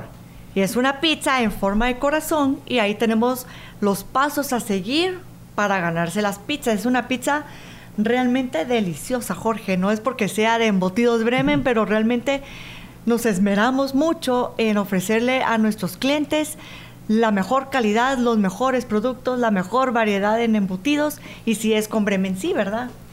sí, buenísimo. Y, me llama la atención la, forma, ¿verdad? Que al final es, eh, pienso que es el, el, el, detalle de la vocación, que obviamente es el, Día del Cariño. Así que muy, buena, muy buena idea hacer este giveaway. Entonces, nuevamente tienen que ir a la página de Facebook o de Instagram de Embutidos Bremen y allí darle like y compartirlo y taguear a sus, a sus conocidos y, eh, y, y taguear a sus conocidos e invitarlos a que sigan las páginas de, Facebook o de Instagram de, de Bremen y eh, luego entonces con eso ya van a poder participar y, cada, y, el, al final eh, pues obviamente mientras más personas eh, mientras más personas de sus conocidos taguen y mientras más de ellos les den like pues más posibilidades va a tener de ser uno de los ganadores de la, de la pizza. Es correcto. Puedes poner la imagen de la pizza en la, en la, en, la en nuestra transmisión para quienes nos están siguiendo que puedan ver cómo son las pizzas estas. Vean las formas, porque realmente es una for es una pizza en forma de corazón con nuestro pepperoni de Bremen, ¿verdad? Sí, buenísimo. Y eh, bueno, entonces esa es una de las promociones. Esta es una de las promociones. y adicionalmente, ¿qué otras opciones tienen ahora para nuestros radioescuchas y para toda la gente eh, ahora para el Día del Cariño? Sí, también tenemos con Embutido Santa Lucía, también queremos consentirlos. También queremos que la ama de casa, el hombre soltero, el, hombre que le encanta cocinar, que quiere sorprender al igual que la mujer, les ofrecemos nuestras deliciosas piernas horneadas. Estas piernas están listas solo para calentar en 45 minutos en el horno y ya poderla servir, la pueden acompañar con con ensalada o con un soufflé de papas si ustedes quieren, pero el, plato principal lo tienen listo en 45 minutos y eso lo pueden pedir desde ya. Hoy nos pueden llamar al, al, número de teléfono, se contactar con nosotros, nosotros les mandamos por delivery su pierna en la fecha que ustedes deseen, ¿verdad? Y o sea que uno puede pedirla, o sea, no es no es eh, como las pizzas estas que se las van a dar el 14, sino uno puede pedir, mire, mándamela al 12 porque la quiero preparar y la puedo, la, quiero... Así es. Eh, la, entiendo que las, las piernas ya vienen listas ya solo para calentarlas, para meterlas al horno y que uno se las puede comer, pero adicionalmente si usted le quiere poner más condimentos y más, más, eh, más, más sazón a su gusto, pues unos días antes y la, y la, pone a, marinar. Y la pone a marinar. Está, la verdad es que nosotros queremos ser el aliado perfecto en ese almuerzo, en esa cena romántica, ¿verdad? Con amigos, con su pareja. Y no solo para el 14 de febrero, porque celebramos todo el mes del, de febrero, celebramos todo el mes del cariño. Y queremos ofrecerles esta, esta opción de la pierna ahumada que es perfecta para compartir en familia, ¿verdad? Es tener más tiempo con la familia, tener más tiempo para arreglarse, tener más tiempo para dedicarle a decorar la mesa preciosa. ¿Y, cómo vamos a lograr ese más tiempo? Con la pierna ahumada que ya está lista. Y, esta, em, esta también la, pide uno y se la llevan a domicilio, ya, ya quedamos en cualquier fecha y, adicionalmente entiendo que durante todo el mes, o sea, no es, única y exclusivamente para el 14 de febrero, sino que puede usted, eh, como además es entre semana, pues puede usted decir, miren muchachos, no, no vengan el 14 porque, porque es menos complicado, pero vénganse el fin de semana y vamos a disfrutar de la, de la pierna ahumada de Santa Lucía. Así es, en tu mesa todo el día. y lo más bonito es que ustedes solo nos pueden llamar al 4151 8768 e inmediatamente hacen su pedido. Les ofrecemos piernas de 10 a 12 libras. Se las entregamos en la puerta de su casa con la mayor comodidad, se evitan el tráfico, las colas, nosotros nos aseguramos de darle un producto 100% de calidad. ¿Con cuántos días de anticipación hay que solicitarlo para que le lleguen a uno a su casa? Lo pueden pedir desde 48 horas. Lo piden hoy y nosotros se las, se las entregamos el día de mañana. Bueno, 24 horas, ¿verdad? Nosotros la pueden pedir ahorita y nosotros al día siguiente se las estamos entregando a la hora que ustedes deseen. Así que, eh, pues a mí me parece es una muy buena opción, especialmente que, eh, como, como bien lo dices María Fernanda, que uno, pues uno ya puede hacer los complementos, que sea salsa y ensalada o puré, por ejemplo. A mí me gusta mucho, me, gusta mucho con puré. Eh, pero, pero lo más importante y lo, y lo que generalmente es más complicado a veces de, de, hacer es precisamente la, la pierna y en este caso pues ya viene lista ya solo para calentarla o si usted quiere darle otro sabor pues ya sabe que lo puede hacer. Pero, pero en, en primera instancia viene ya lista ya solo para calentarle y poner todo lo demás y comérsela. Y es deliciosa. Y no importa si usted no sabe cocinar o si es un experto chef, no importa. 40, entre 40 y 45 minutos, dependiendo del tamaño de la pierna, al horno y está lista para sorprender a sus seres amados, ¿verdad? A nosotros nos encanta estar en esos momentos especiales y compartir con, con ustedes los momentos especiales y qué más que con una deliciosa pierna ahumada de Santa Lucía. Y en el caso de las piernas, ¿a qué teléfono tienen que comunicarse para poder pedirlas? Al 41 51 87 68 o bien a través de nuestras redes sociales en Facebook y en Instagram como Embutido Santa Lucía. Ah, bueno. Y eh, les recuerdo a todos que también en, en nuestra página, en libertopolis.com, diagonal patrocinadores, ahí están los teléfonos de todos nuestros patrocinadores. Entonces, si no le da tiempo de apuntar ahorita, no se preocupe, va al sitio libertopolis.com, diagonal patrocinadores, o incluso solo libertopolis.com, hay un botoncito ahí que dice patrocinadores, y ahí está la lista de todos nuestros patrocinadores y sus teléfonos. Ahí están los teléfonos de Santa Lucía, están los teléfonos de, de Bremen, así que eh, no, no hay pierde. O sea, no, aunque usted no tenga la pizarra ahorita o no tenga papel y diga, lo voy a apuntar así en la mano. No, no, no, se necesita, puede irlo a buscar más fácilmente. Sí. Y también en las redes de Santa Lucía y de Bremen, ¿no? Aquí juntos hacemos como el complemento para que ustedes puedan encontrarnos fácilmente, ¿verdad, Jorge? así, así es, porque, porque siempre eh, esto lo hicimos precisamente porque mucha gente nos decía, mire, pero es que, ¿y será que me puede repetir el número? Porque no me dio tiempo de apuntarlo cuando iba manejando, ¿no? Entonces, mejor pusimos esta página donde están todos los números y, y entonces si no le da tiempo de apuntar, o no se le quedó o lo que usted quiera, pues simple y sencillamente entra ahí y ahí están los teléfonos, ¿verdad? Así que para que sea más fácil y práctico para todos nuestros radioescuchas, ¿no? Fantástico, fantástico. Las mejores opciones para los mejores telescuchas que son los de Libertópolis, ¿verdad? Así es. Y entonces, eh, recapitulando, em, la, en el caso de Bremen, pues está el giveaway de las pizzas estas con forma de corazón con los salami de, de Bremen. Con el pepperoni de Bremen. Pepperoni de Bremen, perdón. Y eh, entonces, eso para participar, lo único que tienen que hacer es ir a las redes sociales, tanto en Facebook como en Instagram de Bremen.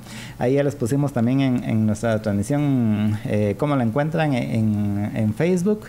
Y eh, le dan like, por supuesto, eh, si es que no lo han, si es que todavía no lo han hecho, de una vez le dan like, siguen la página y taguean, lo comparten y lo taguean con sus conocidos para que puedan ellos también darle like a la página y seguir a, los embutidos Bremen. Y esa es la forma en la cual usted puede participar. Mientras más personas de sus conocidos pues sigan la página de de Bremen, pues más posibilidades tendrá usted de ganarse una de estas pizzas. Y ahora la pregunta del millón, ¿y si no me gano la pizza, puedo comprarla? La verdad es que es una, tenemos pizzas personales. Esta es una edición especial que hicimos para el Día del Cariño de ocho porciones para que pudiéramos compartir más en, en familia, en pareja, ¿verdad? Pero pueden comprar nuestras pizzas de jamón y nuestras pizzas de pepperoni. También las pueden pedir a través de nuestro delivery. Y muy importante, encuentren nuestras pizzas. Estas son pizzas personales. Las encuentran en nuestras tiendas ubicadas estratégicamente para poder cubrir sus necesidades. Una está en la zona 1, otra está en la zona 10 y otra está en Carretera El Salvador. En nuestras redes sociales ustedes pueden encontrar los teléfonos y las direcciones para que las puedan comprar. Si hoy quieren no tienen el almuerzo, no tienen la refa de los niños mañana, se abocan a una de nuestras tiendas y nosotros gustosamente les vamos a, a ofrecer nuestras pizzas, ¿verdad? Ah, ok, buenísimo. Y entonces ya sabe, para participar es en las redes sociales de Bremen, en Facebook e Instagram. Eh, sígalos, tague a sus conocidos y participe en esta edición limitada, ya, ya nos enteramos, edición limitada de las pizzas con forma de corazón de Bremen. Y, sí, eh, Importante, tienen que usar el hashtag Bremen Lovers ¿verdad? Bremen, hashtag Bremen Lovers y etiquetan a todos sus amigos. Pueden participar las veces que deseen, asegurándose de que tanto ustedes como eh, sus amigos le den páginas a Facebook y a Instagram de Embutidos Bremen. Eh, así es, y entonces, a ver cuál es el hashtag nuevamente. Hashtag Bremen Lovers. Bremen Lovers. Ah, ya saben, Bremen Lovers, todo junto, es el hashtag para que puedan participar en esta promoción y, eh, y, que se ganen una de estas pizzas que ya ahora, así cuando es más exclusivo, es todavía más eh, deseable la, cosa porque no se pueden comprar esa pizza en particular, sino que tiene que participar en el sorteo y tiene que ser uno de los afortunados que se la gane. Y eh, entonces, eso es recapitulando, dije, esta es la parte de, Bremen y en el caso de Santa Lucía pues tenemos las piernas que usted puede eh, pedir a domicilio, se las llevan en 24 horas y usted puede disfrutarlas tanto para el Día del Cariño o durante todo el mes de febrero. Eh, si no le da tiempo, repito, como el Día del Cariño ahora pues cada entre semana pues puede hacer eh, la celebración con la familia, con los amigos, con la pareja, con la, en, el fin de semana, entonces no tiene que ser necesariamente el 14, puede ser el, el fin de semana siguiente o el anterior, que es el que ya viene. Sí. Y, entonces aproveche y nuevamente el teléfono de, de, Santa Lucía a domicilio para que puedan pedir las piernas. 41 51 87 68 y no hay que ser el experto chef para poderla cocinar, sino que en 45 minutos les damos las instrucciones, las calientan y están listos y quedan como el chef favorito de la familia. Así es, y eh, pues aprovecha entonces, pídalas, eh, repito, en 24 horas le llegan a, su, a su casa y eh, usted va a poder disfrutar de estas, de estas piernas que son deliciosas. Yo ya probé una y realmente son, deliciosas. deliciosas, ¿verdad? Son, deliciosas realmente las, las piernas de Santa Lucía. Y se preparan rapidísimo, Jorge, ¿verdad? Así es, solo hay que calentarlo. Repito, si usted quiere ser más creativo, pues puede ser más creativo, pero la base ya está y si no, y si, y si no sabe qué más hacerle, no tiene que hacerle nada más, solo la calienta y obviamente se tiene que poner, qué sé yo, ensalada o puré, como digo, pero, pero, pero la, la pierna per se ya viene lista solo para calentarla y disfrutarla. Sí, y también la pueden pedir a, sus, a las tiendas, ¿verdad? Como les repito, tenemos tiendas de Bremen y Santa Lucía ubicadas estratégicamente en la zona 1, en la zona 10 y en carretera El Salvador. En nuestras redes sociales pueden encontrar los teléfonos y las ubicaciones y también pueden pasar, si dijeron, ay, hoy se me olvidó llamar, pero la quería para mañana, pueden pasar a la tienda, la compran y felices. O la piden hoy antes de la, a las 4 de la tarde y nosotros la programamos para entregárselas el día de mañana. Así es. Nuevamente, solo el, teléfono para los que quieran pedir sus, sus piernas. 41 51 87 68. Muchas gracias María Fernanda por haber estado con nosotros en, esta, en esta tarde. Y recuérdese, vaya a las eh, Facebook e Instagram de Bremen y suscríbase compártalo con sus conocidos y participe en esta promoción de estas exclusivas pizzas de con forma de corazón. Y eh, muchas gracias María Fernanda y estaremos pendientes ahí, nos mandan fotos de, los ganadores, nos mandan, nos mandan eh, bueno, no necesariamente fotos, pero sí de, las pizzas para que las veamos. Claro que sí, con mucho gusto y además hasta pueden poner, soy escucha de Libertópolis y nosotros vamos a decir, ay Jorge, aquí hay un ganador de Libertópolis, qué bonito, ¿verdad? Sí, y lo otro, recuerden el hashtag Bremen Lovers. Bremen Lovers. Bremen Lovers y con eso pueden participar ya en estas pizzas. Muchas gracias María Fernanda por haber estado con nosotros.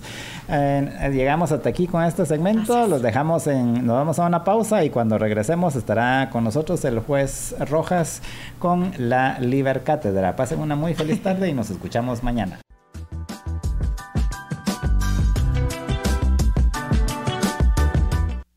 Bien, habiendo visto los eh, puntos centrales del pensamiento de Rand en cuanto a la metafísica y la epistemología como las dos primeras ramas de la filosofía, nos toca empezar a desarrollar lo que es una tercera rama, que es uno de los temas donde probablemente el pensamiento de Rand ha tenido mucha más o muchísima por un lado, originalidad, eh, porque como hemos visto en los principios de la metafísica y de la epistemología, por más que ella ha introducido ciertos conceptos novedosos y, personales, tenía una gran influencia sobre la tradición fundamentalmente aristotélica, pero en el, campo de la, de la ética, Ayn Rand introdujo algunos elementos que, si bien también se encuentran en algunos otros filósofos eh, en, la historia,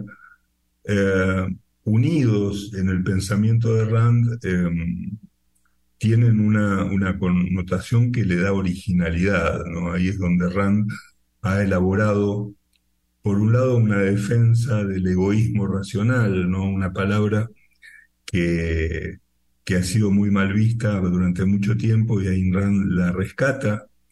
Eh, y por otro lado, la idea de que los códigos morales y la moral es una cuestión de cada individuo y no, es una, no hay unas morales colectivas o morales generales.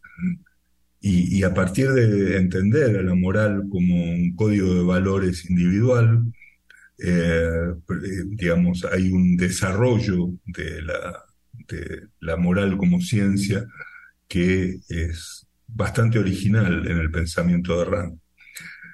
Eh, esto del egoísmo, ¿no? Hablamos de que uno de los libros más conocidos y más famosos y, más leídos de Rand, eh, entre sus libros eh, de ensayos, es La virtud del egoísmo. y, en la introducción ella explica por qué eligió específicamente la palabra egoísmo, sobre todo para el título de un libro, ¿no? Es decir, una palabra que en los años 60, cuando ella escribía sobre estos eh, temas, eh, estaba bastante mal vista, ¿no? Es decir, la, eh, a, la palabra egoísmo se le ha contrapuesto el concepto de altruismo, palabra creada e inventada por Augusto Comte en el siglo XIX, con la idea justamente de confrontar contra el egoísmo. Comte sostenía que altruismo significa poner el interés y el bienestar de los demás por encima del propio bienestar o del propio interés. Eh, específicamente, no hacer cosas en favor de los demás, porque eso es otro concepto que veremos más adelante, que es la benevolencia, que es una virtud muy importante y que está asociada al egoísmo, eh, sino al contrario, lo que Comte proponía allí es que poner el interés de los demás y el bienestar de los demás por encima incluso del propio interés y considerar que ello es algo moralmente bueno, beneficioso. Em, Rand ataca ese concepto y, lo que dice es que si uno analiza, por ejemplo, los diccionarios eh, ingleses, donde uh, cada diccionario no existe una autoridad del idioma, ¿no? los conceptos no tienen una definición oficial como los de la Real Academia Española en el idioma castellano, sino que cada diccionario define como quiere y hay una especie de orden espontáneo donde finalmente las definiciones van coincidiendo. Pero, eh, decía Rand, en, el idioma inglés el, eh, el egoísmo ha sido definido por los diccionarios como preocuparse por el propio interés. Y dice Rand, esto primero no tiene nada de malo, eh, las definiciones si son objetivas, están definiendo precisamente eh, conceptos y por lo tanto esos conceptos en principio no son buenos ni malos, sino que son conceptos, y luego habrá que pasarlos por el tamiz de determinado código de valores para determinar si son buenos o malos. Pero decía Rand, la definición de egoísmo que traen los diccionarios ingleses como eh, preocuparse por el, fundamentalmente por el propio interés, es algo que todos los seres vivos hacen. Algunos lo hacen automáticamente porque está dentro de su código de respuestas automáticas. las plantas buscan el agua en la tierra, buscan la luz para hacer fotosíntesis. Y esto lo hacen porque eso es lo que tienen que hacer para su propio interés y lo hacen automáticamente, no es que lo piensen y lo decidan, eh, tienen códigos automáticos. Si de pronto una planta tuviera un problema en su código genético y, dejara de buscar el, agua y los nutrientes y dejara de hacer fotosíntesis, se moriría.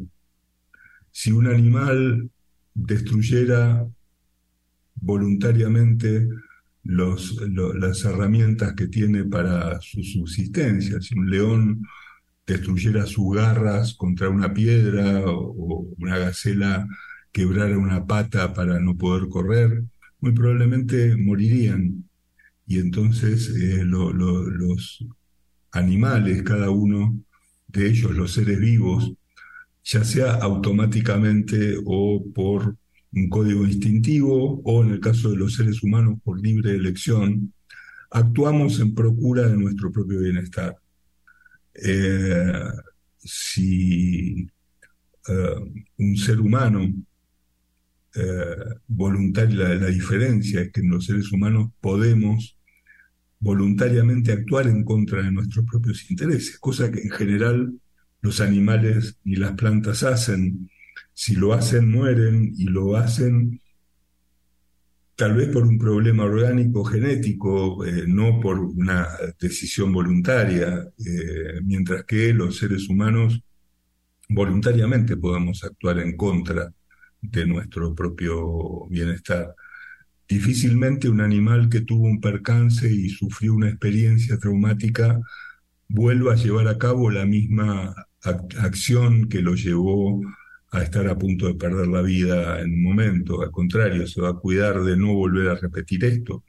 ser humano es el, el ser que voluntariamente puede tropezarse varias veces con la misma piedra porque él toma las decisiones.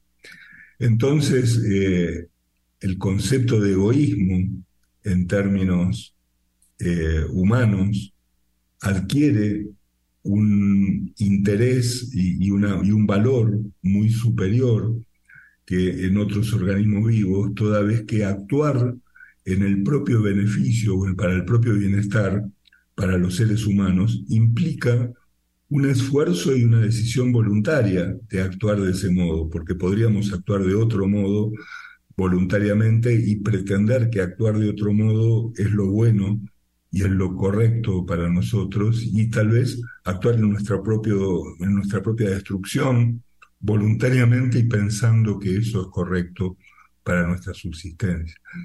De modo que eh, la, la concepción de lo bueno y lo malo, de lo correcto y lo incorrecto, eh, que cada ser humano decide voluntariamente, eh, tiene un valor impresionantemente grande y, lo destaca Rand en su trabajo sobre la ética.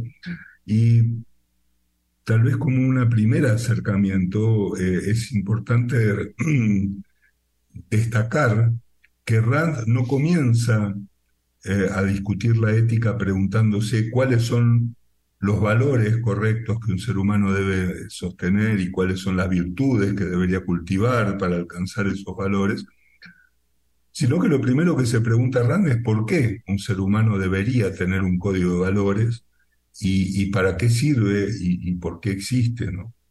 Y, y un código de valores existe y es necesario precisamente porque no tenemos respuestas automáticas, porque cada cosa que hacemos tiene que ser decidida voluntariamente por los seres humanos. Y, en consecuencia, em, nosotros eh, podemos decidir libremente actuar en contra de nuestra propia vida o, actuar a favor de nuestra vida. Y para poder progresar, para poder sobrevivir, para poder crecer, para poder prosperar, necesitamos actuar de determinada manera. Nuestro organismo no nos dice cómo tenemos que actuar. Un león está durmiendo en la sabana y no se preocupa eh, por el alimento hasta que siente hambre. Y cuando siente hambre se levanta y va a buscar a mirar qué animales andan dando vuelta por ahí y cuáles están en mejores condiciones para cazarlo y comerlo. Y simplemente utiliza su código automático instintivo y su experiencia que ya le indican cómo tiene que cazar y caza, no está como un ser humano pensando, bueno, ¿de qué voy a vivir eh, los próximos meses? Si necesito un trabajo y, y cómo voy a mantenerme y qué voy a hacer y de dónde voy a sacar el alimento, etcétera. Cada decisión humana es una decisión que implica una cantidad de decisiones tomadas de manera libre y voluntaria, pero como casi todo, eh, recuerdan que hablamos de esta distinción que empieza también con Aristóteles, incluso con los presocráticos, sobre lo metafísicamente dado y lo hecho por el hombre, la subsistencia humana depende en enorme medida de lo que los propios seres humanos hacen. Nosotros elaboramos nuestra comida, nuestra vestimenta, construimos nuestras casas y, a partir de ahí vamos evolucionando, inventamos tecnología, eh, tenemos ordenadores, luz eléctrica y, todo lo demás. Eh, pero todo eso es hecho por el hombre y hay que hacerlo libre y voluntariamente, siguiendo determinadas pautas aceptadas libre y voluntariamente. El resto de los animales sobrevive fundamentalmente a partir de eh, su propia, eh, de, digamos, de, de, lo metafísicamente dado, es decir, lo que está en el ambiente donde vive. El león no tiene que construir un, un corral y meter animales dentro para después ir a buscar todos los días uno y comerlo, y, mientras tanto alimentarlo y cuidarlo y evitar que, se enferme, eh, sino que simplemente vive en un lugar que está lleno de animales y todos los días va, busca uno y se lo come.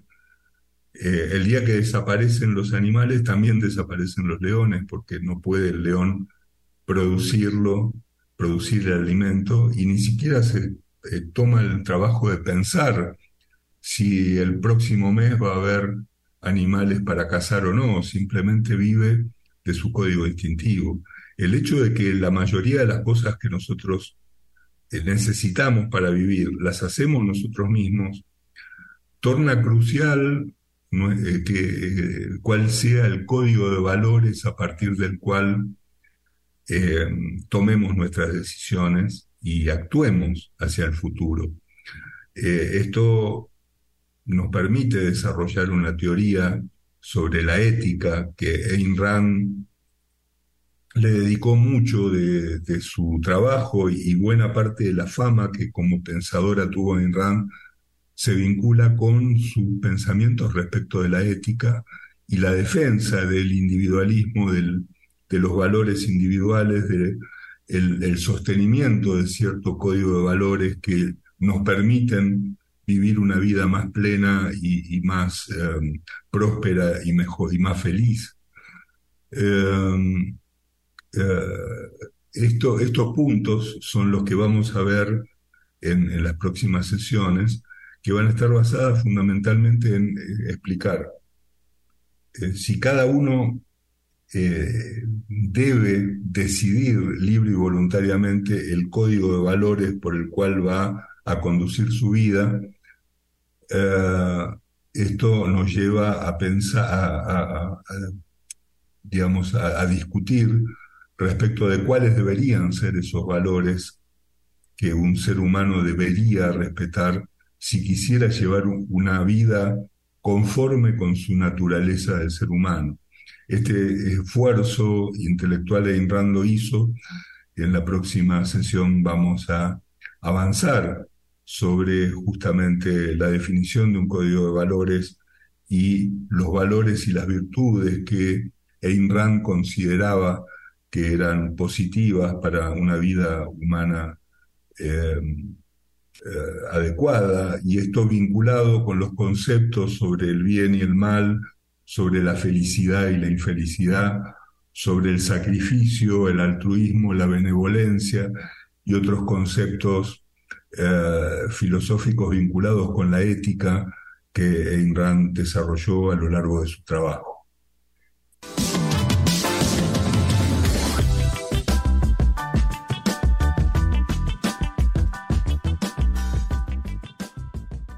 Libercast presentó una producción de Libertópolis.